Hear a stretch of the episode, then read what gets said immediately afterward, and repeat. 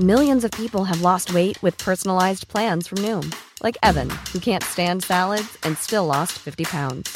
Salads, generally, for most people, are the easy button, right?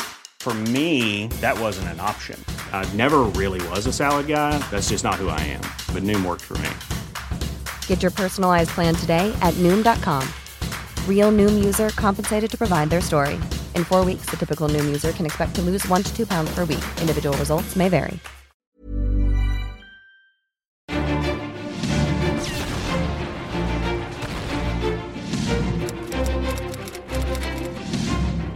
Cuerpo que se afianza en un suspiro, la puerta que se abre.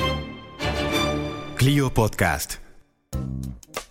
Conoce la vida de cuatro de los más destacados personajes de la historia intelectual y literaria de Hispanoamérica. Clio Podcast presenta Voces de la literatura mexicana. Narraciones, entrevistas y audios originales descubren la vida y obra de Salvador Novo. José Revueltas. Efraín Huerta. Y Octavio Paz. El primer capítulo estará disponible el 15 de febrero. Clio Podcast. La historia como nunca la habías escuchado.